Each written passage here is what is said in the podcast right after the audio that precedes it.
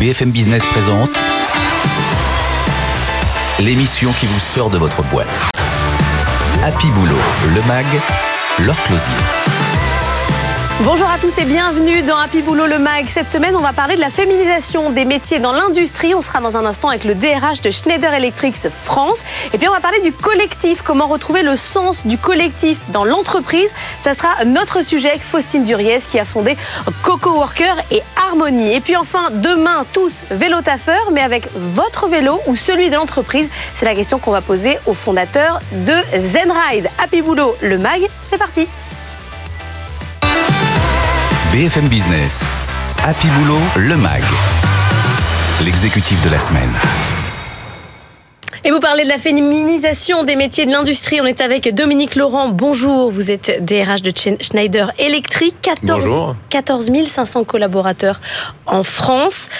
Une politique très volontariste sur la question mm. de l'égalité homme-femme. Est-ce qu'on arrive à passer de la volonté au fait? Est-ce que vraiment aujourd'hui il y a un vivier, ça avance? Ça bouge. Le, discours performatif, ça suffit pas. C'est-à-dire dire euh, je veux euh, plus de femmes dans mon entreprise, ça mm. ça suffit pas. Il faut agir. Alors nous, on sait pas. Si on s'est mis un peu finalement dans des logiques un peu de quotas aussi, parce qu'on considère que c'est une façon de faire bouger les lignes.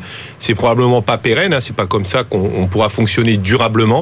Mais on s'est dit que d'ici 2025, on s'était fixé des objectifs qui étaient très ambitieux, ce qu'on appelle le 50-40-30. Mm. On pourra peut-être revenir dessus. Euh, ça fait partie de, la feuille de route sustainable de, de Schneider, Sustainability de de chiens électriques. Donc on a des plans d'action qui sont très précis afin d'atteindre 50% d'embauche de femmes d'ici 2025 en France, 40% mhm. de jobs dédiés aux femmes dans le middle management et 30% d'équipes dirigeantes. Alors on pourrait se dire, finalement, pourquoi pas 50-50-50 Vous manquez un peu d'ambition. Bah, il faut voir d'où on part aussi. Mhm. Hein. nous, on est une entreprise euh, industrielle, technique, euh, dans, lequel il est dans laquelle il est parfois euh, difficile de faire accéder à certaines fonctions des femmes parce que simplement le vivier n'est pas là. Le système éducatif français fait encore que aujourd'hui vous avez une sous-représentation des femmes dans les, dans les diplômes, dans les promotions d'ingénieurs à 26% seulement. Donc il faut aussi composer avec ça. Donc quand vous, vous votez 50% d'embauche de femmes, bah, il faut vraiment travailler, il faut vraiment euh, mettre beaucoup de, de temps, d'efforts, de travail en amont, de sensibilisation des terrains. Et on y arrive. Cette année, on était à, à 38-39% à peu près. Donc on est, euh, on est sur la route de. Vous arrivez à vos 40. Voilà, on arrive à nos 50 sur les embauches, on est à 40 aujourd'hui à peu près. Sur euh, les femmes justement que vous avez réussi à, à promouvoir, ces rôles modèles que vous tentez de faire émerger, vous remarquez que vous avez une génération quoi de femmes entre 30 35 et 40 ans qui ont une envie de mmh. diriger, mmh. ou il y a encore un petit peu de Pas, pas de crainte, c'est pas le bon terme, mais de d'appréhension, notamment sur la charge de travail.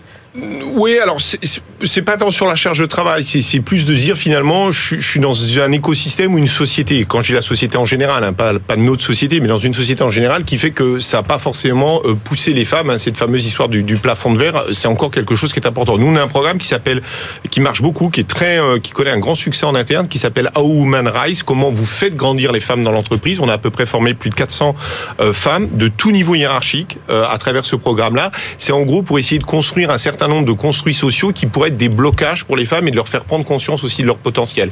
Et à travers ça, on arrive à les amener à ces fonctions-là.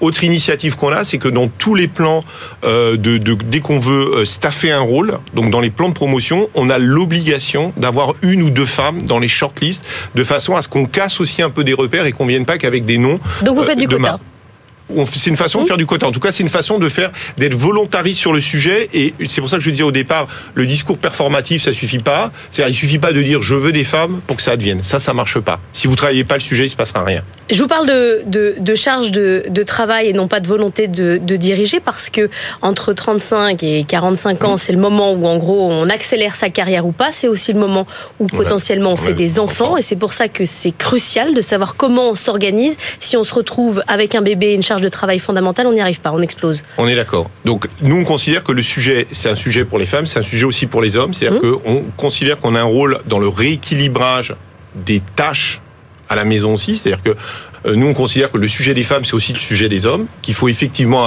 avancer. Donc c'est aussi le congé euh, C'est aussi le congé de paternité qu'on a, nous on a poussé jusqu'à un mois euh, rémunéré. On aimerait aller plus loin. On aimerait faire aussi en sorte que le congé parental et on a travaillé là-dessus, que le congé parental soit plus ouvert aux hommes également. C'est de redéfinir les charges de travail et d'en discuter à la fois avec les hommes, parce qu'il y a des hommes qui sont. Euh, nous on a des hommes qui font un temps partiel. Euh, des cadres à des niveaux très élevés. J'en ai un en Ce qui est rare, hein. Ce qui est rare. On a quelqu'un qui est venu nous voir qui a dit voilà, moi j'aimerais faire un, un 80% et prendre mon mercredi pour m'occuper des enfants. Et avoir un poste de direction. Et avoir un poste de direction. C'est quelqu'un qui est euh, N-3 de notre président. Donc vous voyez, ce Mm. sont des, ce sont des choses qui arrivent, mais ce sont des choses qui sont bien vues dans l'entreprise, qui sont encouragées, qui sont bien vues. Ça se fait, c'est pas simple. hein. Il vous dira, cette personne-là vous dira que c'est pas simple. Ça aussi, c'est un rôle modèle. hein. Ah, le ben, c'est- dirigeant qui est à temps partiel. Voilà, euh, qui a un temps partiel pour s'occuper des, des enfants. Je, voilà, on- ce sont des choses qu'on pousse. Alors, on, on a fait aussi tout un travail parce que dans, dans le sujet de, de l'égalité et de l'accès à ces fonctions-là, il y a un travail sur les rémunérations. Faut pas se le cacher. hein. Je rappelle que euh, une des grandes euh, priorités du quinquennat du président Macron, c'était de combler les Mm. égalités entre les hommes et les femmes, toutes sortes d'égalités. Il y avait le sujet de l'égalité salariale.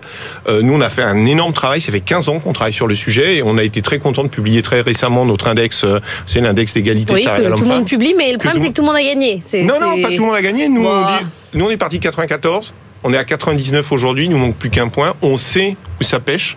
Et on va travailler là-dessus. Où est-ce que ça pêche? Ça pêche sur, une, sur des catégories euh, professionnelles encore qui sont pas très qualifiées. Là, on a un écart de 7% de rémunération sur ces catégories-là, plutôt des catégories ouvrières. On va faire un travail là-dessus. On continue de faire un travail parce qu'on dédie chaque année, dans notre euh, budget euh, salarial, on dédie une partie à combler ces écarts-là. Mais tout le monde n'a pas gagné. hein. Il y a des entreprises qui sont à 45. Et je Sur peux le vous CAC 40, assurer- tout le monde a gagné. hein, Globalement. Alors, vous pouvez me dire que ça peut être un, un outil pour vous de. de, de d'amélioration interne, de dire je suis à 92, je vais arriver à 95. Ouais, quand mais... on était à 94, on a voulu progresser. Chaque année, on a progressé. Mais dans le CAC 40, ouais, enfin, tous sont pas encore à, à, à ces niveaux-là. Vous dites qu'il y a alors aussi un problème de vivier. Qu'est-ce qu'on fait avec euh, les écoles, avec les jeunes, les jeunes filles, pour promouvoir euh, les filières, à part leur montrer euh, des rôles modèles, ce qui est déjà Mhm. important, mais qu'est-ce qu'on peut faire d'autre? Alors, le, le problème de, le problème des viviers, c'est que ça peut bouger malheureusement depuis 2016-2017. Ça a même parfois reculé dans certaines filières Ouais, scientifiques. Ouais, mais il y a, il y a des, des travaux qui ont été faits par l'école d'économie de Paris qui ont montré qu'entre 2016-2017, on a atteint un plafond à ce moment-là, on n'a pas monté. Je vous disais tout à l'heure, 26% des promos d'écoles d'ingénieurs des femmes seulement. Et on ne bouge plus trop. Et avec des très grandes disparités. C'est-à-dire quand vous êtes sur tout ce qui est la filière agro sciences euh, sciences de la vie là vous avez beaucoup de femmes. Même vous êtes au-dessus de 50% quand vous êtes sur des métiers qui sont plus techniques, qui sont plus digitaux, qui sont plus dans, dans, le digital, dans la dans l'électromécanique, qui sont un peu les métiers qui nous intéressent aujourd'hui. Là, vous êtes sur des taux qui sont parfois très très bas. Alors, qu'est-ce qu'on fait nous? Nous, on fait partie d'un certain nombre de, de réseaux, d'associations qui vont faire la promotion des métiers techniques auprès de public féminin. On a des associations comme euh, Elle Bouge, C'est Génial. On a un réseau d'ambassadrices chez Schneider Electric hein, qui sont très intéressés pour faire la promotion de nos métiers. Donc, ils vont dans des écoles. Euh, Ça peut être à la fois dans des lycées, ça peut être à la fois dans des collèges et qui font la promotion euh, des, euh, des métiers techniques. On a nous-mêmes notre centre de formation des apprentis où là, on s'est aussi mis des quotas à l'entrée. On veut avoir un pourcentage minimum de femmes qui suivent nos formations. On sort de cette quatrième vague et demie de Covid, quatrième, cinquième vague. Chez vous, on retourne au bureau à 100%, à 50%. On est libre? Alors, non, on n'est pas. Enfin, il y, a, il y a quand même un cadre. hein. Il y a un cadre et on est tenu quand même par une chose qui s'appelle le protocole national des entreprises. Cadre, bien voilà. sûr. Donc euh, aujourd'hui, on est sur du deux jours encore obligatoire de télétravail, troisième jour recommandé. On est en train Vous de êtes faire. resté là-dessus Voilà, on est resté là-dessus et on va probablement sortir bientôt. On a profité, comme on avait une certaine avance dans le télétravail, on avait commencé le télétravail à grande échelle en 2018. On a remis sur la table avec les organisations syndicales une grande négociation pour faire un peu du télétravail 2.0, c'est-à-dire pour faire vivre notre accord de, de télétravail, de, de tirer aussi le bilan de ce que la crise nous a permis de mieux comprendre sur le télétravail et surtout sur l'accompagnement du télétravail. Parce qu'il y a un accompagnement à faire, parce que maintenant on fait du télétravail à très grande échelle. Donc c'est la dynamique sur laquelle on est. On a bon espoir de pouvoir euh, signer cet accord euh, prochainement. Les organisations syndicales sont très engagées sur ce sujet-là. C'est un sujet qui est important parce que qui parle à l'entièreté des salariés. Tout le monde est concerné par le télétravail. Euh, On a même réussi à amener un peu le télétravail dans les usines, ce qui n'était pas rien. Les structures, les personnes qui encadrent dans les usines peuvent aussi bénéficier euh, sous certaines conditions Mais vous sentez quand même un petit ras-le-bol Oui, il y a un ras-le-bol. C'est-à-dire qu'aujourd'hui, les deux jours plus le troisième jour recommandé, on n'y est pas et on arrête de faire la police là-dessus. Parce qu'on sent qu'effectivement, il y a quand même une certaine fatigue, euh, une fatigue sur le sujet. Les gens ont envie de se retrouver, ont envie de travailler ensemble, ont envie d'innover ensemble, ont envie de co-construire ensemble. Donc voilà, on, gère le, on gère le sujet. Je pense que quand on va sortir de cette cinquième vague, on va, on va sortir de tous ces protocoles. J'espère qu'il n'y aura pas une sixième vague. Et, on va passer dans une, un nouveau normal, ce qu'on appelle chez nous un next normal. On va travailler là-dessus, oui. Vous allez faire un séminaire? Pour? Bah pour refaire du collectif, ah, tout le monde fait ça. Non, non, les séminaires, on, on, y va, on y va doucement. Ah, doucement. Euh, ouais. Parce qu'il y a beaucoup de boîtes qui disent, bah là, je, je, prends le, la petite fenêtre de tir, allez hop, tous, non, non, non, tous à Marrakech. Y a, y a, non, non, on fait pas tous à Marrakech. non. Je, je, propose. non, non, très bien. Mais non, non, on n'est on est pas encore là-dedans. Il y a des réunions qui se refont, il y a du collectif qui se refait. Mais faut pas quand même avoir en tête que le collectif, il a complètement disparu. Il s'est réinventé, il a réexisté sous d'autres formes, mais il n'a pas complètement disparu. Donc, on, on va refaire vivre ça calmement. Il faut quand même qu'on surveille la situation sanitaire à l'intérieur de l'entreprise. Ça s'est bien passé, ça se passe bien.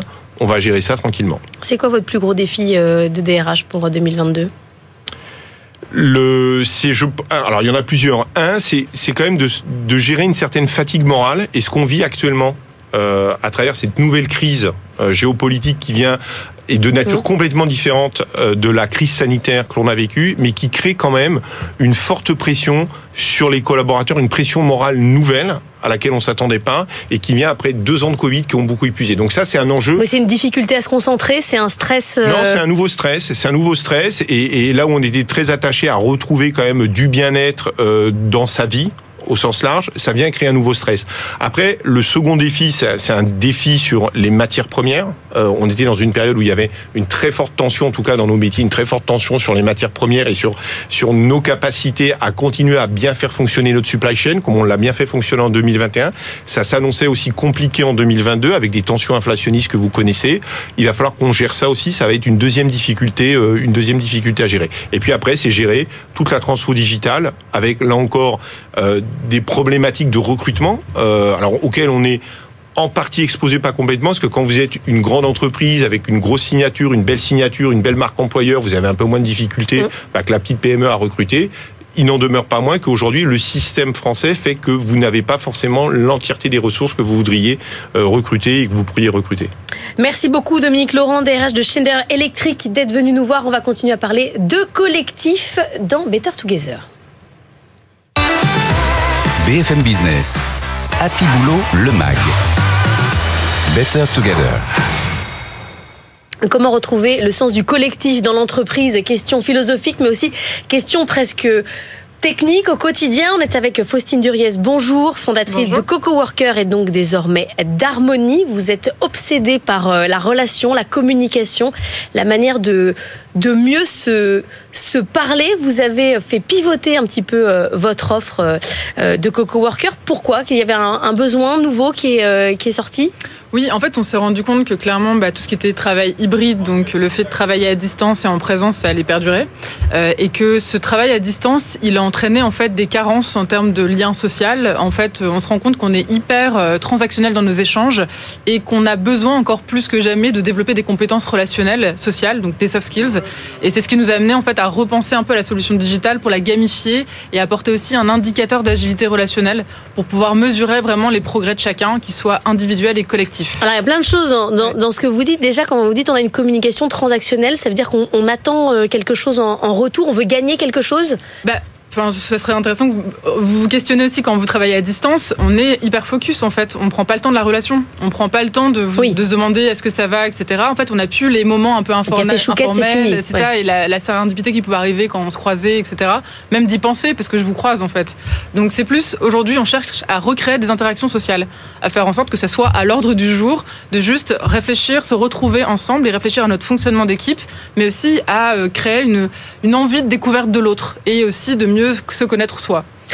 Vous avez créé un indice d'agilité relationnelle, c'est ça, Qu'est-ce que c'est Alors en fait, on va inviter les salariés à s'auto-diagnostiquer sur les, enfin, les cinq compétences de l'intelligence émotionnelle à titre personnel. Donc c'est tout ce qui est euh, euh, connaissance de soi, autorégulation, donc régulation de ses émotions, euh, motivation, empathie et compétences sociales. Donc ça c'est moi, mais aussi sur la qualité relationnelle de mon équipe.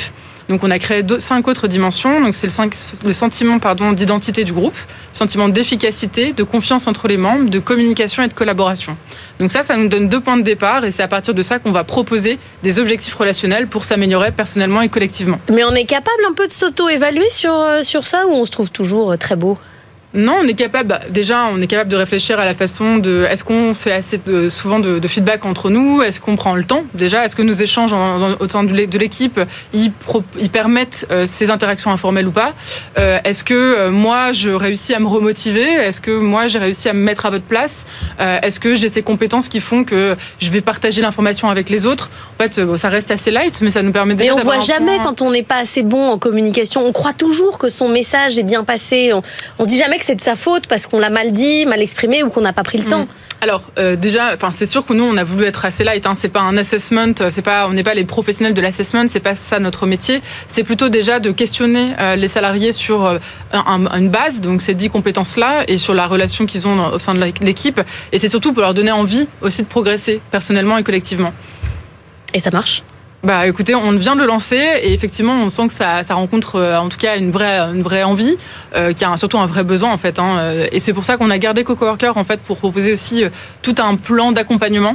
on intègre Harmonie avec des conférences, des ateliers collectifs entre managers, etc. pour animer aussi la solution en fond et faire ces programmes de développement sur plusieurs mois. Vous dites on a l'envie de progresser c'est ça aujourd'hui qui, change quand on regarde euh, son travail, euh, sa carrière, euh, ce qu'on fait au quotidien. On se dit vraiment, est-ce que j'ai été bon? Est-ce qu'on a le temps de se, de se questionner comme ça sur l'aspect qualitatif de son travail? Bah, C'est justement l'objet de, de, ce genre d'indice. En fait, c'est que ça nous fait nous questionner. Enfin, clairement, on se pose pas tous les jours ces questions-là, et ça nous fait aussi se dire bah, peut-être que c'est pas, je suis pas nickel sur telle dimension, visiblement. Et en fait, on va me proposer des objectifs pour me donner envie d'avancer.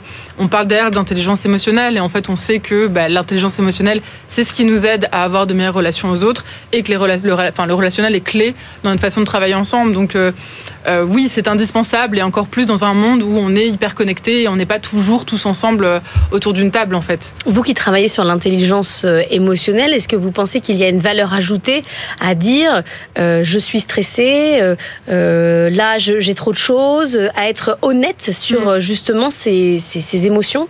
Bah, Complètement, en fait, il faut hyper communiquer parce que sinon ça, laisse lieu à l'interprétation. Et c'est exactement ce qu'on propose dans des objectifs. Par exemple, sur de la communication, on va demander à chacun de partager son manuel d'utilisation en disant ah bah, voilà, oui, voilà qui je suis. Bah, c'est plus euh, moi en gros pour me contacter parce qu'on a tellement d'outils, c'est euh, plutôt sur Slack, plutôt à partir de 8h30 parce que c'est le moment où je fais une pause et juste entre nous quand je suis énervée, bah en fait moi je réagis comme ça, comme ça et le, ah oui. le prenez pas contre vous, euh, c'est comme ça, c'est ma façon d'être et voilà il peut m'arriver d'être comme ça. En fait comme on surcommunique, on apprend à se connaître, donc je vais pas le prendre personnellement, je vais juste me dire bah voilà Laure elle est comme ça, donc je vais essayer de lui parler à un autre moment et je sais que si je veux la voir il faut que je l'appelle à tel moment. Et vous n'allez pas vous dire elle pourrait peut-être faire un petit effort. Bah ça, je pense que ça lui viendra justement avec euh, grâce à, l'indice et en lui donnant envie tout simplement de s'améliorer parce qu'elle voit qu'aujourd'hui elle a euh, elle a tel niveau et qu'on pourrait l'aider à aller un peu plus loin.